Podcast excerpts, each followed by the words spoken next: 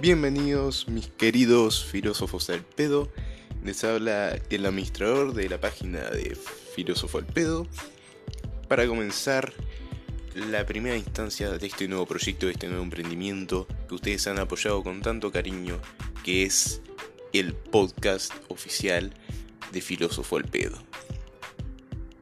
Y quiero arrancar comenzando, arrancar comenzando, que valga la redundancia, quiero arrancar agradeciendo a cada uno de ustedes que le ha dado tanto apoyo a esta, nuevo, a esta nueva página de memes que apenas comenzó el año pasado y ha proliferado bien y ha logrado alcanzar la meta de 3.000 seguidores con la que lo prometió es deuda. Aquí tienen esta nueva expansión, esta nueva forma de llegar a las personas, esta nueva intercomunicación entre medios o relación entre medios de, de, comunicación, me gusta más eso, que es el podcast. Entonces aquí tiene a su administrador hablándoles a ustedes desde donde estén escuchando, desde iTunes, Spotify, no sé, desde, desde su plataforma de podcast favorita. Bueno, comenzando eh, ya agradeciendo a todos ustedes, ya una vez más, de verdad quiero recalcar que el apoyo que ha tenido la página y el apoyo que me, me, han dado personalmente, cada uno con sus mensajes al privado, con sus interacciones con las historias, con sus comentarios a las publicaciones. Quiero demostrar mi agradecimiento y quiero realmente hacer énfasis en eso y que es la motivación de que esté aquí ahora grabando por primera vez un podcast, algo que nunca antes había hecho, algo a lo que no estoy acostumbrado y algo que o puede salir muy bien o puede salir muy mal. Así que esperemos que sea la primera opción. Bueno, una vez más, esto también quiero que sea un espacio de intercomunicación entre ustedes y yo. Soy el único administrador que tiene la página entonces todo lo que pasa por la página pasa por pasa por mí, pasa por mis oídos, pasa por mis ojos, pasa por mis manos. Y entonces me gustaría aprovechar justamente esa oportunidad, porque para mí es una oportunidad que tengo de que todo lo que ustedes comenten, todo lo que ustedes hablen, todo lo que ustedes opinen, tiene que pasar por mí, para justamente yo también de alguna forma darles ese feedback, darles esa revolución, eh, devolución, darles esa forma de respuesta de algún modo. Entonces me gusta esta oportunidad, ya que soy un gran amante del cine y creo que todo el mundo debe ser amante del cine o de las series o de cualquier cosa. Quiero aprovechar esa oportunidad para poder hablar justamente de esto y una vez más demostrar que el humor o mejor dicho, la diversión puede llegar a la filosofía por distintos medios. Y uno de esos medios pienso que es lo que muchos han llamado el séptimo arte, el arte del, del cine, que ahora podemos ampliarlo inclusive a las series, a la animación, a distintas cosas. Muy bien, entonces me gustaría justamente poder hablar con ustedes de estas cosas que han estado compartiendo conmigo, de estas distintas películas, de estas distintas formas de transmisión y poder comentarlas y analizarlas de algún modo, hacer lo posible filosóficamente. Una vez aclarado esto, me, me, parece que la mejor forma de comenzar es hablar justamente de la relación, antes de hablar de cualquier película, de cualquier serie que ustedes me han, me han comunicado, me han hecho llegar de por distintos medios, antes de poder hablar de cualquiera de ellas, me gustaría poder hablar de la relación entre la filosofía y el cine, o la filosofía y las series, o la filosofía y estas Creo que entienden el punto, ¿no? Bueno. Lamento haber sido repetitivo. Pero una vez más les comento, es mi primer podcast, mi primera eh, experiencia y espero poder satisfacer, poder cumplir. Bueno, lo primero que quiero hablar es de la visión aristotélica sobre el sobre todo esto, sobre en claro, en el tiempo de Aristóteles, en la cultura griega no existía el cine, por supuesto que no, pero lo que habían eran las representaciones teatrales.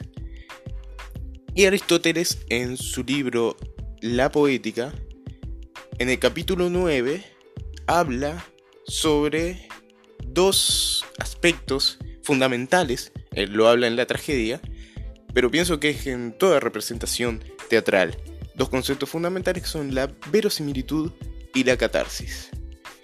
Para Aristóteles cualquier arte es considerada un arte de imitación. Todo arte toda representación es justamente representación mediante mímesis, mediante imitación, pero no cualquier tipo de mímesis, no cualquier tipo de imitación, sino imitación de acontecimientos posibles, de acontecimientos verosímiles. Entonces la verosimilitud sería esa propiedad que tienen las cosas y los acontecimientos que las personas que hace que las personas puedan aceptar que podrían ocurrir. Es decir, atendiendo a lo anterior, hay cosas posibles y cosas imposibles. Las cosas ilógicas e irracionales son posibles, pero lo que tiene una lógica y una racionalidad son posibles.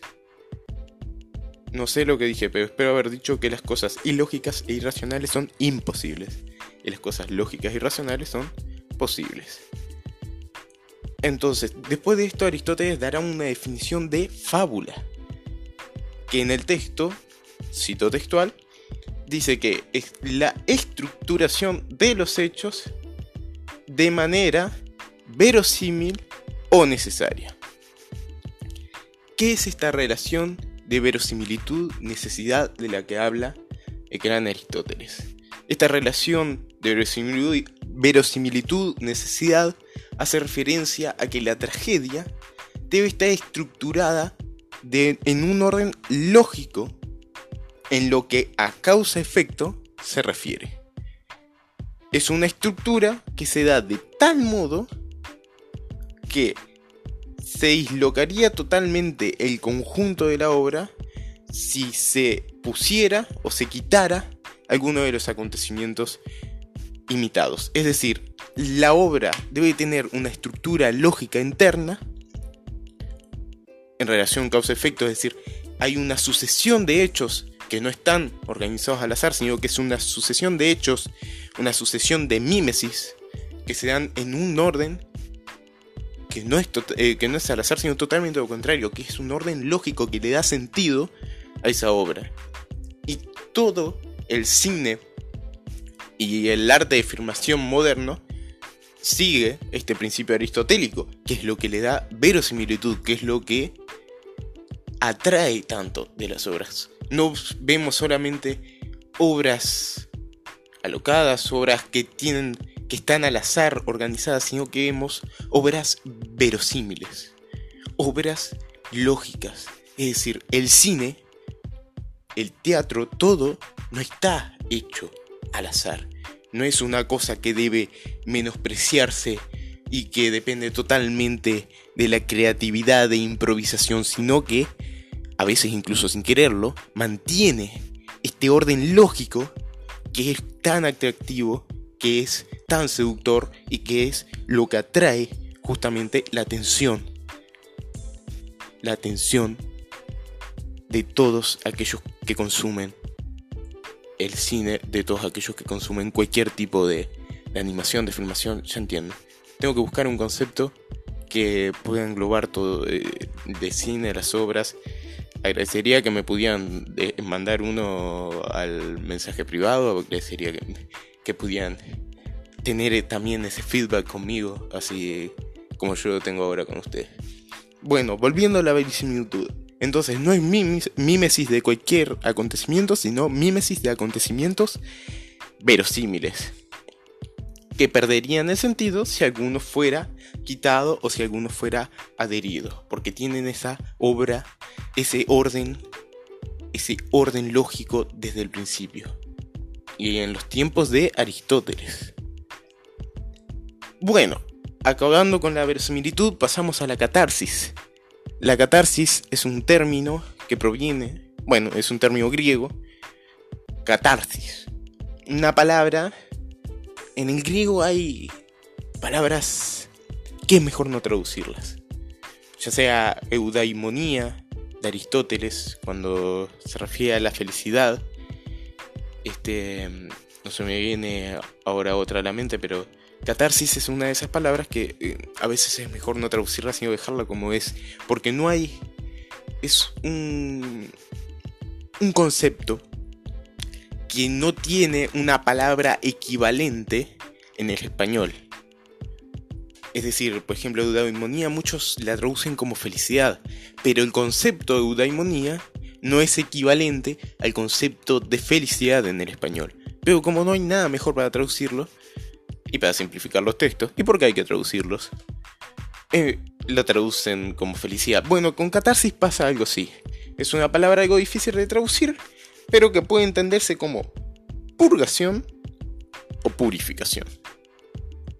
Por primera vez aparece este concepto en el concepto de tragedia que da Aristóteles en su poética, en el libro 9 que ya mencionamos, como purificación del espíritu, de la mente, del cuerpo y de las emociones. Es después de experimentar otros dos conceptos griegos, celeos y phobos, que sería equivalente a la piedad y el temor. Phobos es temor, por eso las fobias son miedos, son temores. Bueno, es solo es después de experimentar la piedad y el temor que la audiencia asistente, el público, de la representación, de la obra trágica en este caso, logra la purgación, la catarsis, de las pasiones del alma. Esta definición de tragedia la pueden encontrar, si no estoy mal, en, en la poética de Aristóteles en 1449b. El concepto de catarsis está rodeado de mucha incertidumbre y mucha oscuridad en la obra aristotélica. Eso ha despertado un interés grandísimo en aquellos que han dedicado su vida a interpretar y comentar los textos aristotélicos, intentando de alguna forma dar claridad al pensamiento del filósofo sobre el efecto que tiene esta contemplación de la obra trágica en el público. Este es creo yo, uno de los tópicos, uno de los de las consignas que se ha mantenido firmemente a lo largo de la historia de la filosofía vigente sobre la mesa. Es una de las cuestiones que ha estado siempre sobre la mesa y lo sigue estando. este comentario de la catarsis a este interés del concepto de catarsis, de esta oscuridad en la obra aristotélica. Muy bien, el filósofo, eh, Aristóteles, entiende que la tragedia tiene una especie de propiedad interna para eximir, para salvar, para purificar, para purgar de sus pasiones inferiores a quien la contempla. Es decir, aquel que contempla la tragedia sufre, no sufre, eh, padece, eh, es partícipe de esta propiedad interna de la tragedia que tiene para purgarlo, para purificarlo, ya que proyecta esas mismas pasiones inferiores en los personajes de la propia tragedia. Otro punto importante para lograr esta verosimilitud y esta catarsis. ¿Qué pasa? No solo son hechos, una vez más, no solo son hechos que ocurren en un orden lógico, sino que son hechos que ocurren en un orden lógico y que se posibles y que se proyectan en los personajes de las obras, en los personajes de las tragedias. En la tragedia en particular siempre lleva la estructura es que hay el, digamos, el personaje principal eh, siempre tiene alguna especie de pecado, que generalmente es el ibris, lo que se dice el efecto, el, el exceso, disculpen. Y que de alguna forma ese pecado lo va a llevar a un, viaje donde va a vivir distintas peripecias y que tiene un desenlace trágico producto del error del héroe. Bueno, esto también ha sido heredado por el cine. La intención de crear un personaje principal es crear un personaje con el cual el público se pueda identificar, con el público de alguna forma pueda empatizar, con el que el público pueda proyectar una parte de su vida en la vida del personaje principal. Y eso es otra de esas cosas que son atractivas del cine, que son atractivas de la de todo de toda la filmografía. Entonces, este héroe de alguna forma proyecta, eh, disculpen, la audiencia de alguna forma proyecta las pasiones en, en este héroe o en los personajes de la tragedia, permitiéndole ver una justa, ineludible castigo al que estas cosas llevan. Pero con la ventaja de que no tiene que vivir ese castigo en carne propia. Es decir, logra la purificación de estas pasiones inferiores, pero sin sufrir el mismo castigo que sufre el personaje principal de la obra o los personajes de la obra dentro del escenario. Cuando el público de alguna forma se ve envuelto en la trama, entonces vive esas mismas pasiones junto con los personajes de la tragedia, aunque desde la seguridad de no padecer sus dolencias. De esta manera, es decir, así, cuando termina esta contemplación de la tragedia, el público avanza hacia otro en este caso no es un concepto, un concepto, sino un ideal griego antiguo el ideal del oráculo de Delfos. Gnosi de auto. Conócete a ti mismo. Su consecuencia será que ya no caerá en esa sucesión de acontecimientos que condujeron al héroe, otro personaje, a su final trágico. Es decir, el público llega a identificarse de tal manera con los personajes de la obra que de cierto modo hay un autoconocimiento. Un conocimiento de sí mismo. Que en el mundo griego era muy admirable aquel griego que era capaz de conocerse bien a sí mismo. Entonces la tragedia ayudaba a esto, las representaciones, la imitación, la mímesis, ayudaba a esto, gracias a que eran verosímiles verosímiles, verosímiles, ahí está. Gracias a que eran verosímiles, lograban esta catarsis, lograban esta purificación, lograban esta especie de autoconocimiento.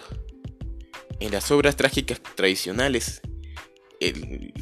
una vez más, el mayor causante de esta desgracia es la ibris que mencionaba anteriormente. Esta podríamos hablar de la ibris como unas el exceso, pero no cualquier exceso, un exceso, un exceso de soberbia, un exceso de orgullo que lleva a las personas a considerarse mejores que los dioses o de alguna forma a creer que no deben rendirles honores. Esa ibris, ibris se entiende como el peor de los vicios, el peor de los pecados y el principal origen de la desgracia.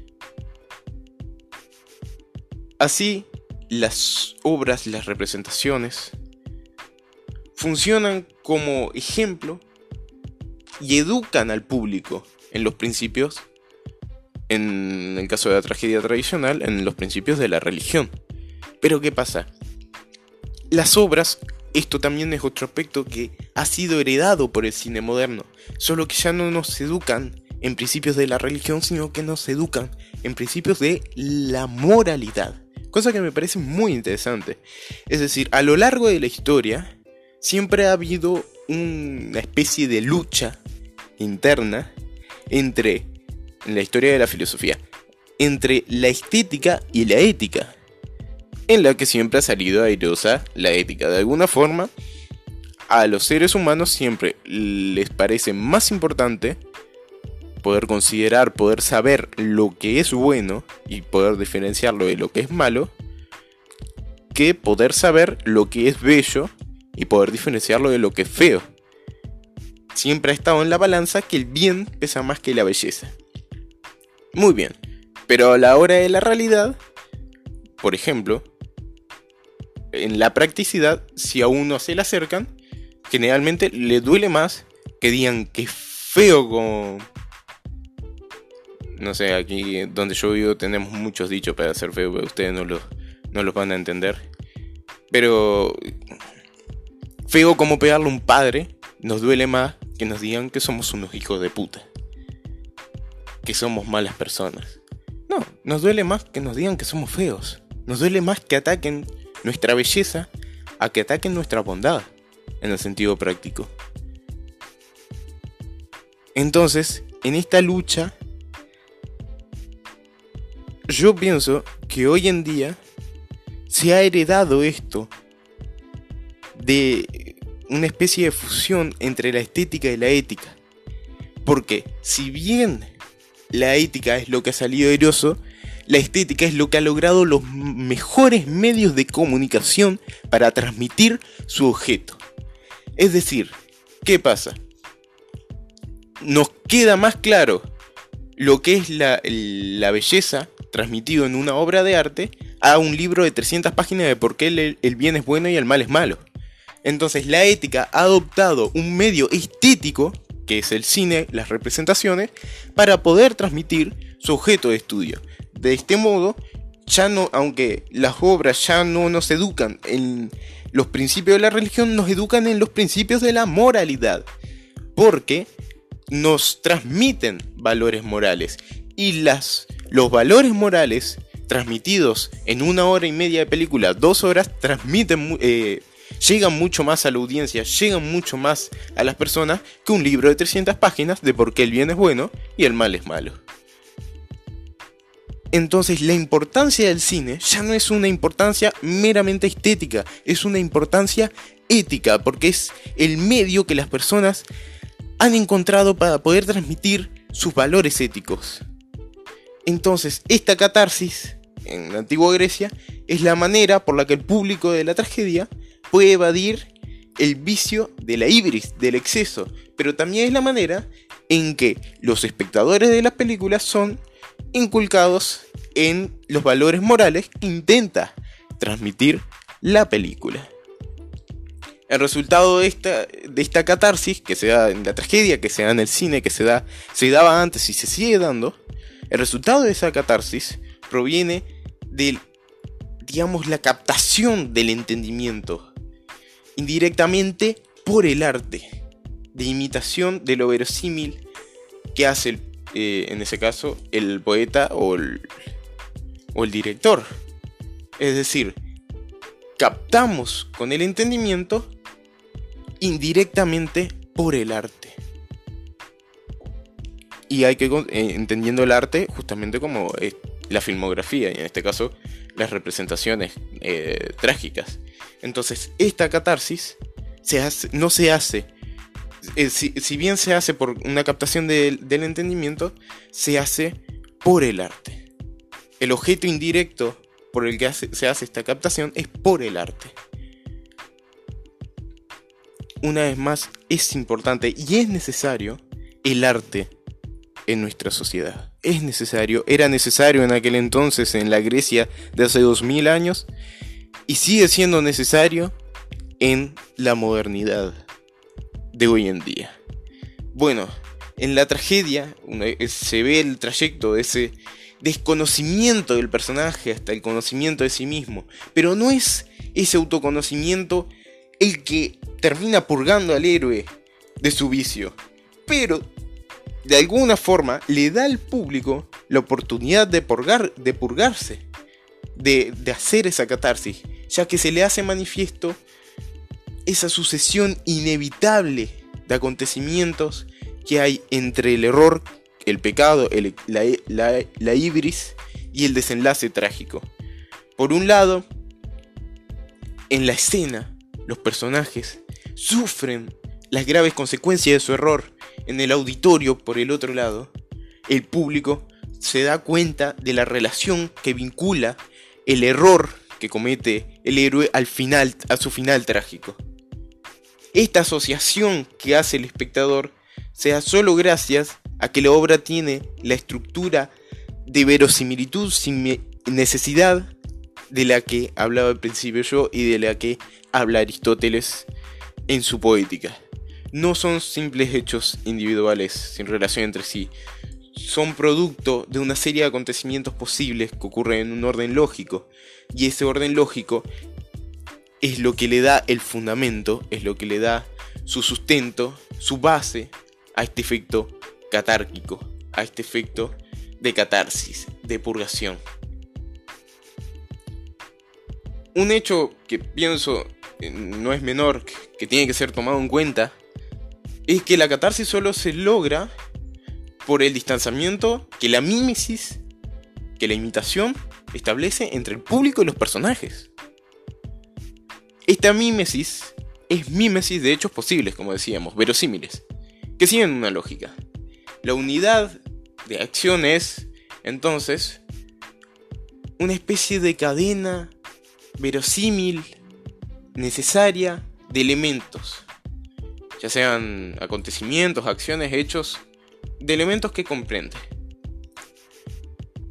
Ya que la acción tiene esa unidad y los elementos que la componen tienen esa cadena de verosimilitud y necesidad, del mismo modo, en este caso la fábula, tiene esa unidad e igualmente los sucesos que la constituyen se llevan a cabo por esa estructura de verosimilitud, necesidad. Es decir, solo mediante ese distanciamiento que se da entre lo que ocurre en el auditorio y la verosimilitud de lo que ocurre en el escenario, que si se quiere es un distanciamiento en el sentido de que ocurren en planos distintos, pero unos los viven, los, los de la audiencia, los del público, aunque sepan que están en un, en un plano distinto, gracias a esa verosimilitud, de alguna forma no lo sienten así. Y no es solo la, la, tragedia la que lleva esta catarsis, sino que es la tragedia en combinación con esta imitación, con la mímesis. Si no fuera por el carácter ficticio de la imitación teatral, entonces el público sentiría una especie de rechazo hacia el sufrimiento del héroe, y no justamente un sentimiento de heroísmo que desencadena en la catarsis. Lo mismo ocurre en el cine hoy en día, una vez más. Esta idealización del héroe protagonista de las películas, protagonistas de las series, protagonistas de las animaciones. Este héroe, nosotros ya estamos predispuestos a entender que las peripecias que va a vivir, vivir ese héroe ocurren en un mundo ficticio. Pero en un mundo ficticio con acontecimientos posibles para ese mundo ficticio. Entonces, y al educarnos en estos valores morales de lo que hablaba antes, no desarrollamos este rechazo a los errores, al sufrimiento del héroe, sino que sentimos ese heroísmo, esa identificación, esa proyección del héroe, que es lo que termina desencadenando en la catarsis. Y esto lo brinda la mímesis, la imitación, esa distancia de seguridad entre espectadores y personajes que lleva al efecto catárquico. Esto solo es posible porque la imitación no es hechos que sucedieron a personas particulares, sino que es imitación de hechos que podrían suceder a una clase general de personas. Por lo que la verosimilitud funciona como fundamento también de la distancia entre el espectador y los personajes. Espero poder haber aclarado ya llegamos a la media hora de este primer programa y espero que sea más o menos esto lo que dure cada programa. Espero poder haber explicado lo que quería explicar bajo la visión aristotélica, que su poética me parece brillante. La relación que había en aquel tiempo, ya desde hace 2000 años, de la relación entre el arte teatral, lo que hoy podemos entender como todo lo que es filmografía, entre el arte teatral y las personas comunes, el pueblo, los mortales, la relación que tenía y cómo funcionaba en aquel en aquel entonces y cómo funciona ahora. Hemos heredado mucho de eso, ya se hablaba de eso en la antigüedad y creo que se tiene que seguir hablando. Por eso quiero volver a hablar del cine, volver a hablar de la filmografía y su relación con la filosofía. Grandes ideas morales han sido proyectadas en las obras de cine, grandes teorías filosóficas han sido imitadas, representadas en series, en animaciones. Grandes ideas han sido transmitidas mediante este séptimo arte y pienso que no deben ser ignoradas. Y pienso que es verdad esta razón de que la estética nos transmite, nos llega, lo bello nos llega. Y cuando tenemos una película sinceramente bella, no podemos ignorarla, sino que nos lleva a esta catarsis, a esta identificación que la hace tan seductora, tan atractiva hacia nosotros. Así que este ha sido el capítulo cero del podcast de Filósofo al Pedo. Y en la próxima entrega tendremos la primera película analizada filosóficamente, o la primera serie, o la primera animación, el primer anime, lo, veré después. Que una vez más no lo elegiré yo, sino que son aquellos que son transmitidos por ustedes mediante la página de memes. Mis queridos filósofos del pedo, me despido y les mando un gran abrazo y un saludo. Y sigan llevando la diversión a la sabiduría y sigan llevando la sabiduría a la diversión.